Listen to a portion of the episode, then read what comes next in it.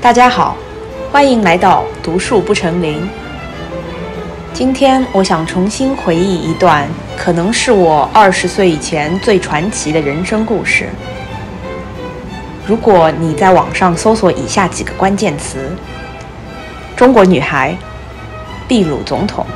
宣誓典礼，你仍然能在网上搜到七年前有关我的报道和照片。大概就是说，一个中国女孩竟然误打误撞成为了秘鲁总统女儿的室友，并且受邀作为总统的家人参加了他的宣誓宣誓典礼。在这个事情发生以后，我收到了好多媒体的邀请，叫我接受采访，也有一些报纸和公共号来联系我。想叫我在当时秘鲁总统府上待的这一两个月期间，给他们写一些文章。哎，当时我只有十九岁，初生茅庐不怕虎，也对什么赚钱啊、什么媒体呀一点经验都没有。我记得我当时既有点不耐烦写文章，又狮子大开口，直接告诉他们一篇文章两千块钱。不然免谈。当然，后来就是这些公共号和报纸都不理我了，估计被我这个乳臭未干的小丫头整得挺无语的。在二零一六年参加完总统宣誓典礼之后，其实这个故事还有一个重大的转折。在我朋友的父亲当选总统两年之后，在他的任期结束之前。他就在反对党反复的弹劾之后，自己辞职下台了。大家不知道的是，其实在我朋友父亲第一次被弹劾的时候，我也正好在秘鲁。那个时候应该是大一寒假，我在他们家过圣诞节。我们两个女孩子在楼上谈心，楼下围着一群参谋和当时的总统。在非常忐忑地等待国会的审判，就是等待这个国会弹劾有没有成功。我清楚地记得，我当时下楼拿饮料的时候，看着一群神情严肃、穿着军装的国家高层干部。当时那种活在政治脉搏激烈的跳动的紧张时刻，也给我留下了非常深刻的印象。今天这期播客的目的，不是为了分享一个有权有势家族的八卦，它的兴起和它的堕落。我提及的所有有关我朋友家人的内容，都是可以公开在网上搜到的新闻。我也不会赘述这些新闻背后的八卦。但是这期播客的目的，我想是这样：当我们了解历史和新闻的视角。往往都是通过一个冷冰冰的第三方叙事角度，一个不带感情的公正的上帝视角。然而，当我们从另一个视角去了解同一段历史和新闻，从一个不起眼的小人物的视角，一个亲身经历了、目睹了这个事件的旁观者，将会得到一种完全不同的感受。而我。就是这个事件中的小人物，所以我想从一个普通的、年轻的、稚嫩的小人物的视角来回忆一下这个事件对当时十九岁我造成的印象和影响。正如播客标题中说的一样，在很多层面上，我想它是我的政治启蒙。OK，现在让我们从头讲起，在我高中的最后一年。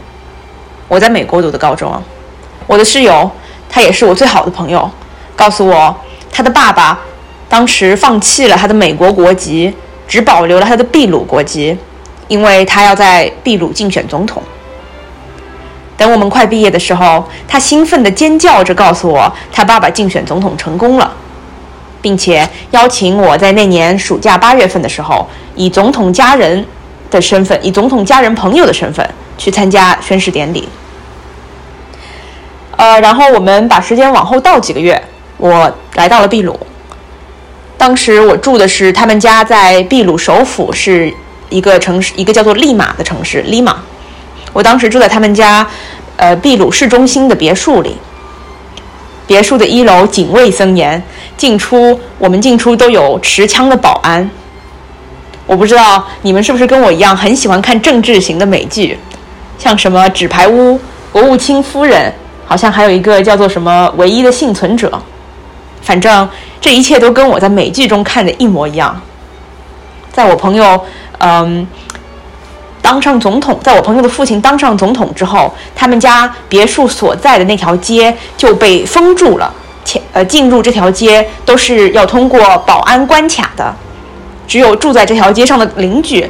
才可以进来。想想也不知道这对于这些邻居来说是福是祸。好处应该就是再也不用担心家里有小偷和强盗，坏处就是进进出出自己的家门，总是有无数双眼睛盯着。邀请朋友来家里做客，可能我也不知道，可能都会非常困难，还会被保安查看各种各样的证件。然后在保安亭结束的地方，这条街上总是有很多记者或者是来看热闹的老百姓。我记得在总统宣誓典礼早上，那天早上有很多化发型师和化妆师来到二楼的客厅里面，给我的朋友还有他的妈妈做妆造。在等待的间隙，我们偷偷地从客厅里的窗户探出头来，可以看到隔隔着一条街外密密麻麻围了一层一层的群众在看热闹。不知道大家认不认识有一位央视记者，叫做刘肖谦。他曾经因为在2014年报道深入巴西毒贩驻扎的地方，在那里做了一系列深入的报道，而被大众所知。他在南美洲待了很久之后，最近成为了央视驻扎美国的专题记者，现在在报道一些美国的政治新闻。我去年因为阴差阳错的缘由跟他成为了朋友，最后最近我们在芝加哥见面聊天的时候，才发现原来在七年前的那天，他也在秘鲁首府利马为央视报道总统宣誓这个事件。宣誓那天，他其实就站在街对面，而我一个小屁孩，其实那个时候在二楼的客厅阳台里，说不定还跟他有过远远的一面之缘，缘分就是这样，挺神奇的。总统府邸的正门是用来接待政治宾客的。我们作为家人或者是家人的朋友，平时都是从车库或者是或者是家里的后门出入，而且后门门口常年驻扎着十几个保安。我和我朋友两个人去当地餐厅吃饭的时候，出门总是坐着一辆很低调的黑色防弹汽车，前后也跟着一辆安保轿车。我们吃饭的时候。就是会有保安坐在不远处的桌子上，也不吃东西，就这样静静地坐着。每次我大快朵颐的时候，看到不远处坐着一动不动的保安，心里总感到有些愧疚。我和我朋友出去逛街或者遛狗的时候，也总有两个保安一前一后，跟我们间隔十米，就这样不远不近地跟着我们。我记得那一年有一个流游戏，在美国年轻人之中特别流行，叫做 Pokemon Go。这个游戏是需要你在街上走来走去，拿着手机到处抓神奇宝贝的。当时我的朋友特别着迷这款游戏，所以他经常拽着我，拿着手机在街上走来走去。然后有两位看着非常敦厚的中年女保镖，就会一前一后跟着我们两个十八九岁的女孩子。我们咯咯地笑着，在街上抓神奇宝贝，他们不卑不亢地恪尽职守。回想起来，总觉得是一幅很神奇、很怪异的景象。在当时总统宣誓典礼的活动结束之后，我朋友的爸爸作为新上任的总统。当然是留在秘鲁首府利马处理公务，而我和我朋友还有他妈妈三个人一起去了亚马逊丛林。当时我们从相对繁华现代化的大城市利马出发，飞越了沙漠和延绵的安第斯山脉，降落在森森林边缘。坐巴士颠簸至亚马逊河岸，踏上窄窄的小船，顺着河流数小时，河中到处都是食人鱼和白鳄。驶入森林深处，在一个完全没有电力和自来水的原始部落度假村住了一个多星期，探索亚马逊丛林。这个林中探险的经历也是令我大开眼界，算是一场感官的饕餮盛宴。这个如果大家感兴趣，可以以后专门再讲。在亚马逊丛林还有一件颇有意思的插曲。就是最近在网上突然变得很火的水豚 （capybara），世界最大的啮齿类动物，也就是最大的耗子，其实是亚马逊丛林的产物。当时我们在亚马逊丛林的河岸上看到了一群一群野生的水豚，我觉得好可爱。于是我和我朋友在左脚足弓上纹了一个很小的闺蜜纹身，是一只水豚的形状。在过去的七年中。没有人知道卡皮巴拉是什么动物，一直会被人认成棕熊啊，或者是猫啊，或者是狗。但是没想到，就在今年，我一上网，总是经常刷到很多热爱水豚的朋友们，而且还有那个卡皮巴拉的魔性洗脑视频。Anyway，我提到这个亚马逊丛林之旅，主要想说的是，其中其实是另外一件事，就是除了我。我朋友还有他妈妈三个人，竟然当时是有一船军医是跟着我们一起进的亚马逊森林。他们的目的是为了确保第一夫人和她的女儿在亚马逊丛林中不会遇到什么危险。但是在那一次探险中，只有我一个人受了伤。具体来说呢，是有一只巨大的毒蜘蛛，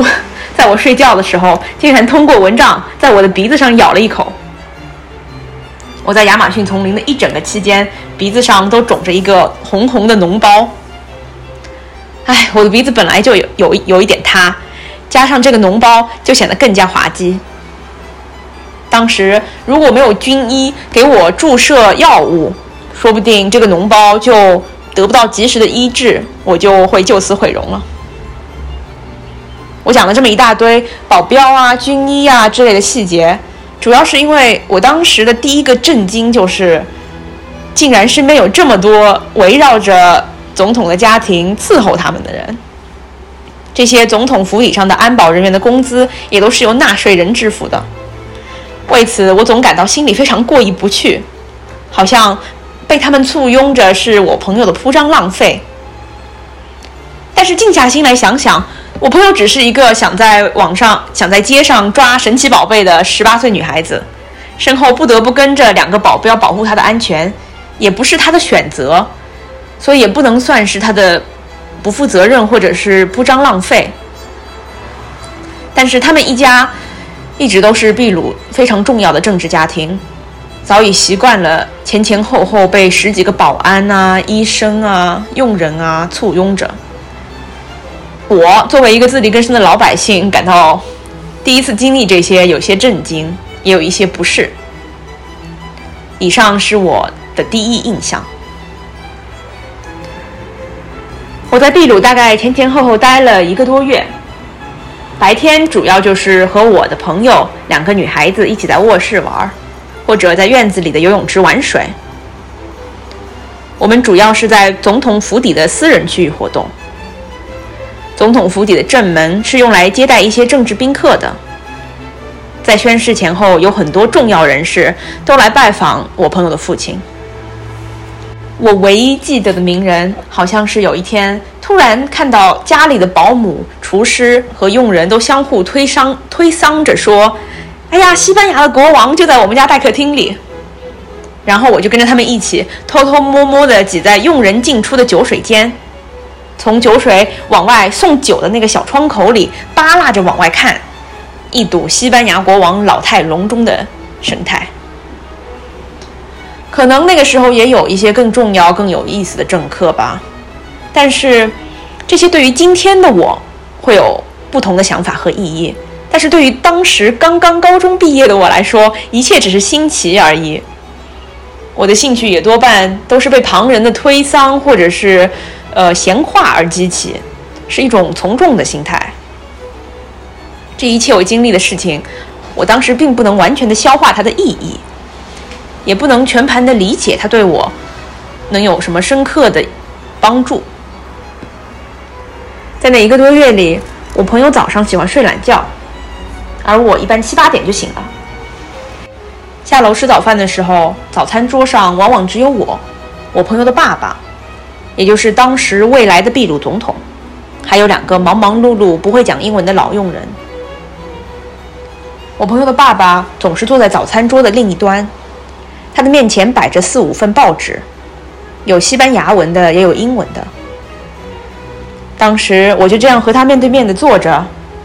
虽然懵懂吧，但是肯定意识到这是一个很难得的机会，我不应该就这样吧唧吧唧的埋头苦吃我的早餐。我对面坐的这个人，当时我肯定也意识到，是我短暂人生中遇到过最聪明。视野最广、人生最精彩的一个人。我想，我们的人生中应该都回答过这样的一个问题，那就是：如果你可以跟世界上任何一个人吃午餐，你会选择谁呢？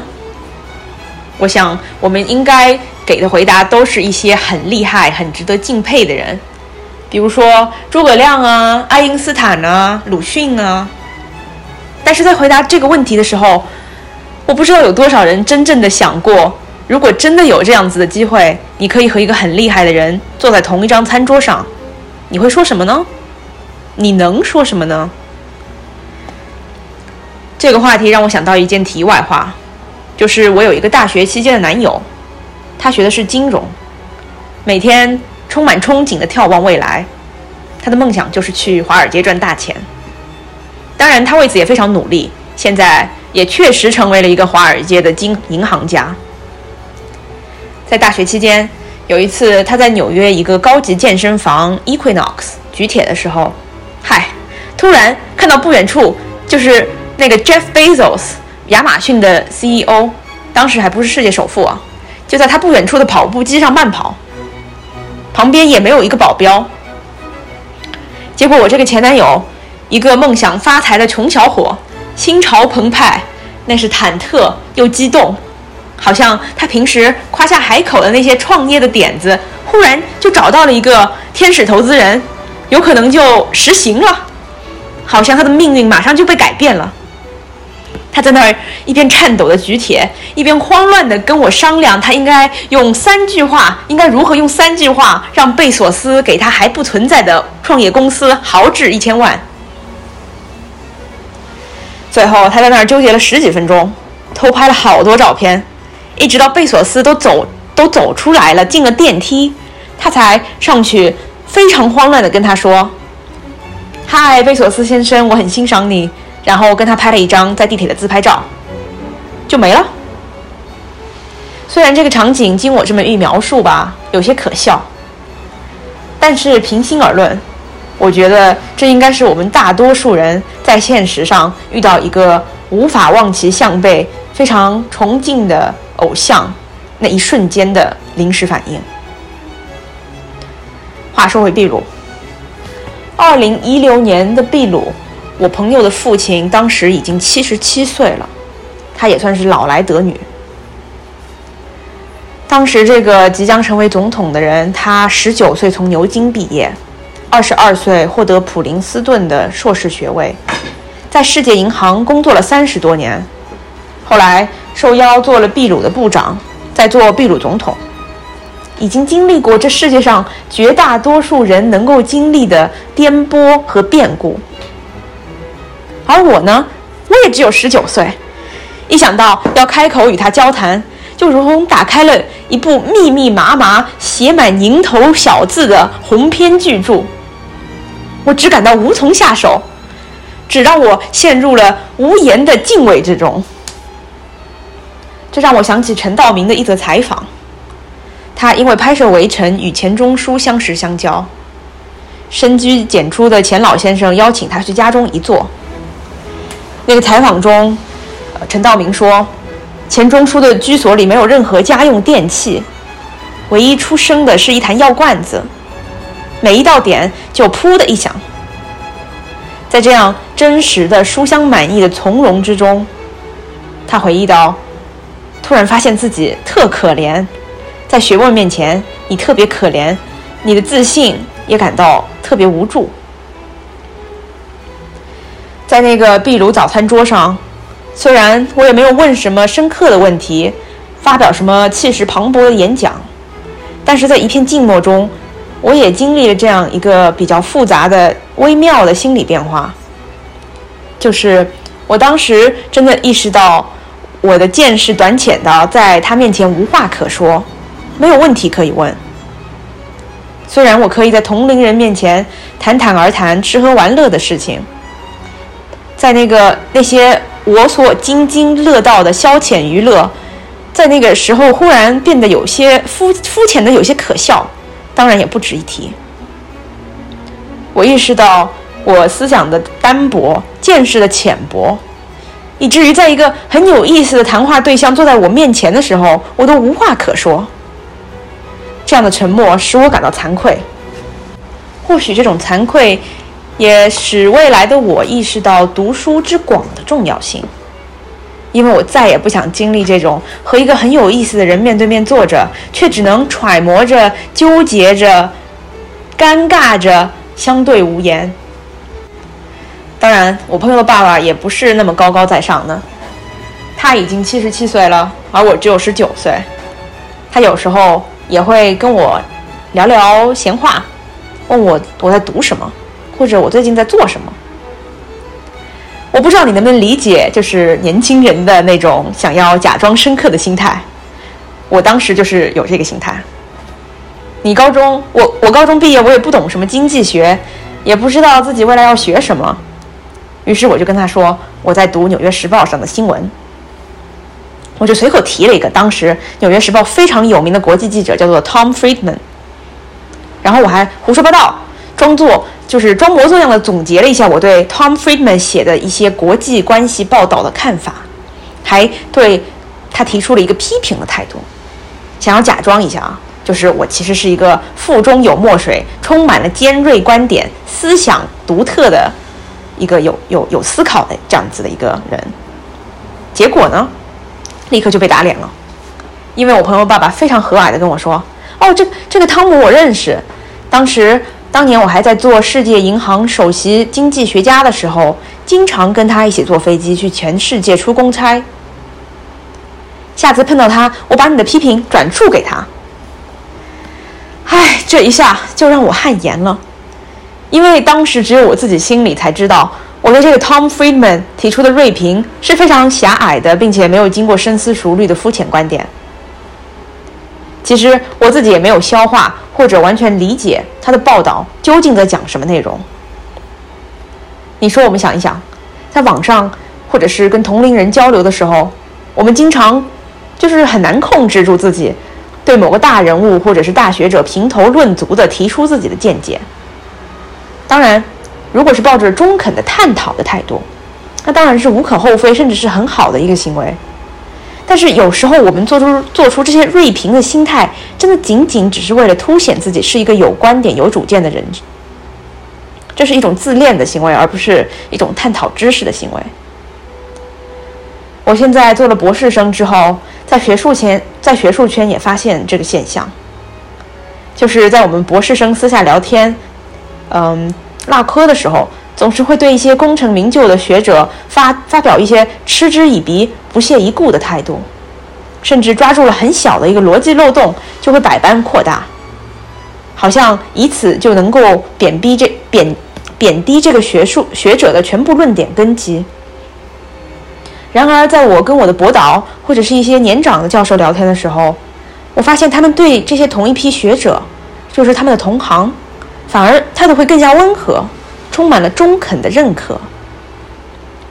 那我以前比较叛逆的时候，当然觉得这个就是啊他们的圆滑、中庸和世故。但是现在这几年，我慢慢意识到，我之前这种想要拼命的想要露锋芒的，呃，展示自己尖锐、有主见的的心态，可能是好事吧，有时候，但是更多时候是出自一种有点狭隘的阴暗心理，好像一定要通过贬低别人，才说一些惊天骇实的、惊天骇世的挑战权威之话，才能凸显我自己的才能。这种现象，我们在网上也经常看到。嗯，就是我觉得是可以概括很多键盘侠的心态，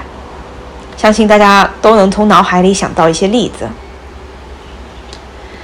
话说回我自己。当年我在秘鲁的时候，就不小心在人家总统面前指点江山，当面批评了一下他的他认识的这个这个《纽约时报》的首席记者 Tom Friedman。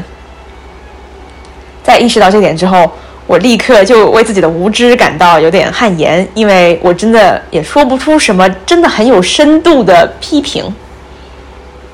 今天这期播客又让我重新回忆起当年历历在目的尴尬和羞愧，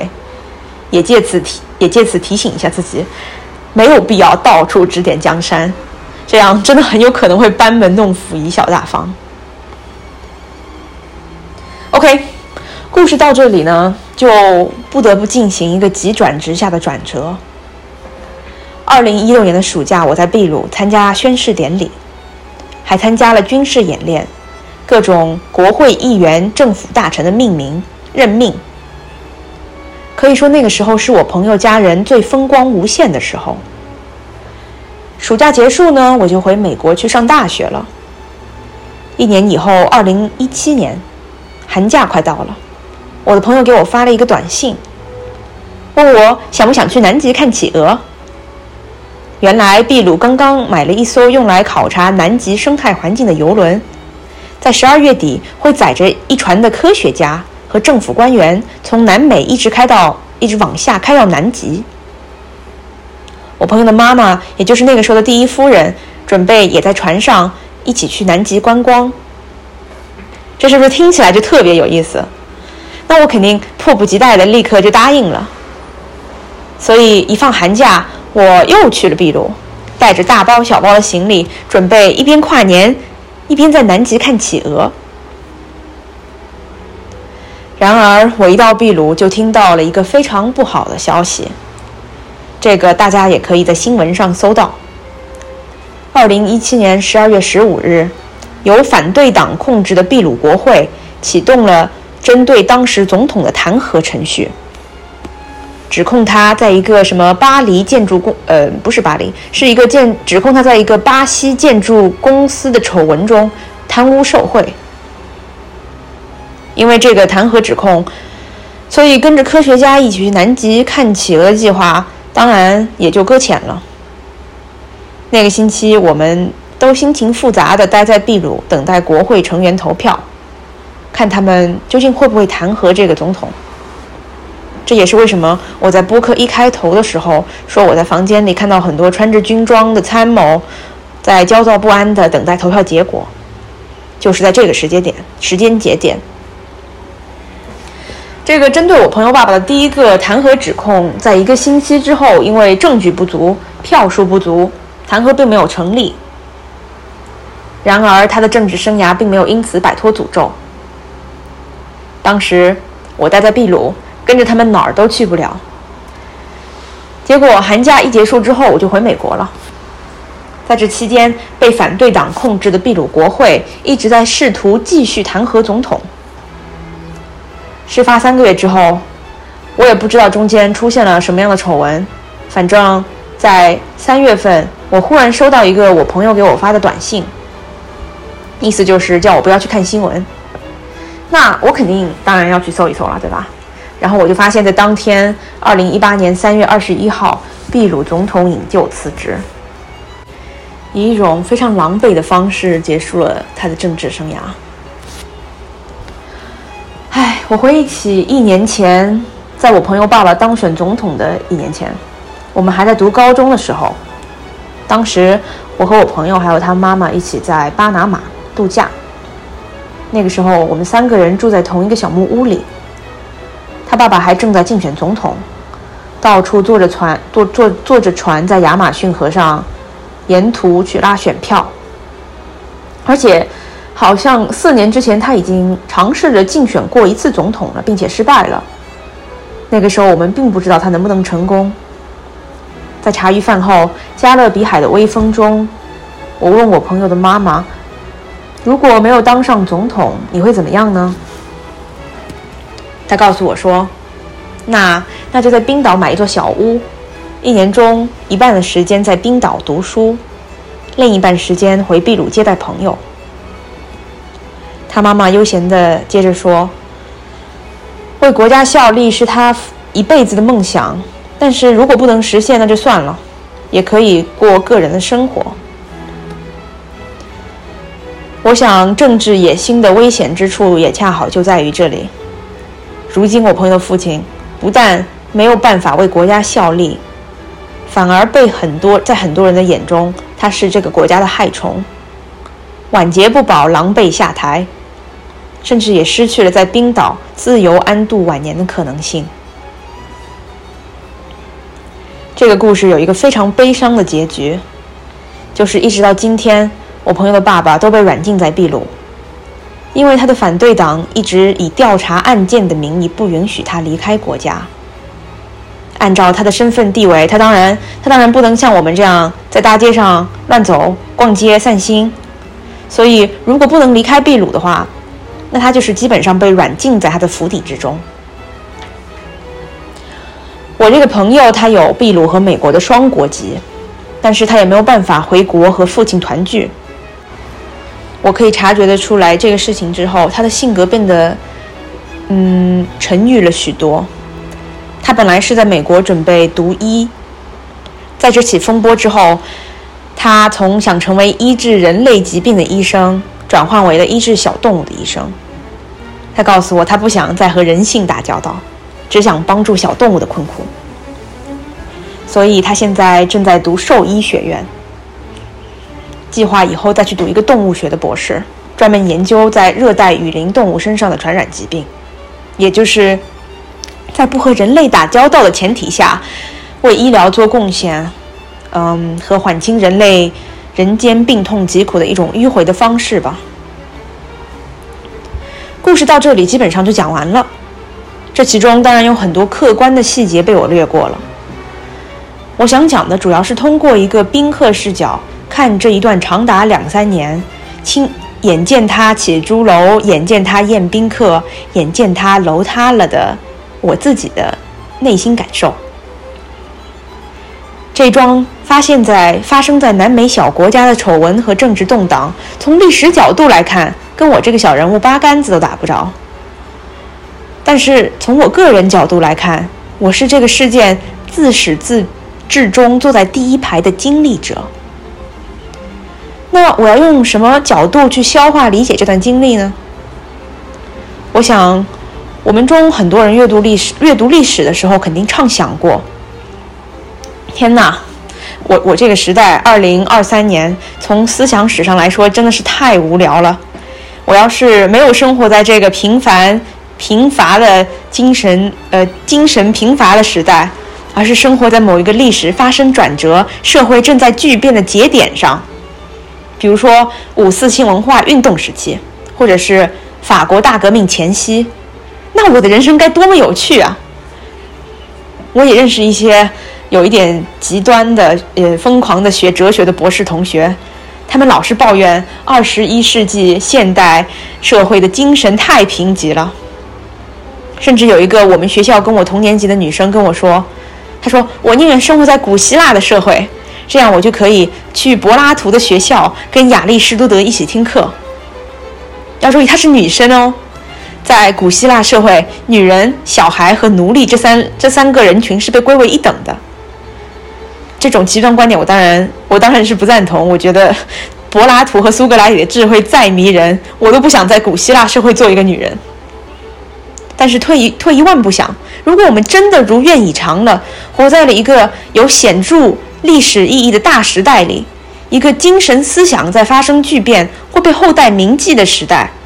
那我们如何在这样子的一个大环境，在大环境非常有意义的时候，我们要如何在这里作为一个个体生存呢？我们真的做好了准备去感知我们这个时代脉搏的准备吗？要知道，在二十世纪初五四运动，鲁鲁迅在写狂人小说，郁达夫在写《春风沉醉的晚上》的时候，中国大地只有很小很小的一撮人是真的意识到，我们的传统世界正在发生，呃，全面的崩溃，一些看似亘古不变的观念将要在未来几十年受到非常严峻的挑战。还有更小一撮人是可以理解这种改变，并且试图。试图去理解这种巨变背后的意义，不光是对全社会的意义，也是对他们作作为一个生命可能只有八十年的个体，在这个世在这个世界上存在的意义。话说回我自己啊，从历史角度来看，六七年前我在秘鲁经历了这段政变，当然和法国大革命或者五四文化是没有可比性的，是极其微不足道的。我经历的政治事件，在历史长河民只是在历史长河民主国家党派斗争中最常见的一幕。不光对外国人，哪怕对秘鲁人自己的精神思想面貌，都是没有什么深刻的意义的。但是，正是因为在这段经历中，我所获得的认知，不是通过阅读报纸，或者是通过某一个权威人物在电视上演对我的讲解而获得的。而是由我自己非常稚嫩的理解，一段一段的拼凑出来的。所以这个过程让我意识到，当我面临一件更错综复杂、更盘根错节、更难辨是非的事情的时候，作为一个独立的个体，倘若我想要去消化它、理解它，我还需要为此付出多少的努力？我还需要多读多少的书，增加多少的见识？换句话说。我曾经以为，呃，不人云亦云是一件比较简单的事情，但是当时的我意识到，如果我活着的目标仅仅是不人云亦云，而是对周遭发生的事情拥有自己谨慎的见解，光光为了这个看似嗯不是非常宏大的目标，我都要几乎为此花费穷尽一生的努力。我想，这也是为什么我把这一段二十岁的奇遇叫做我的政治启蒙，因为它不仅仅让我开拓了眼界，见识到了权力带来的优越和权力的反噬，更重要的是，它让我意识到我渴望的某种生活状态，那种独立的、清醒的、逻辑自洽而非人云亦云的生活状态。是我需要多读好多好多书，并且为此付出好多好多日夜的努力。那哪怕是如今的我，距离我距离我想要达到的这个状态，还是非常遥远。好吧，那第一期就这样吧，今天就聊到这里，谢谢收听，我们下次再见。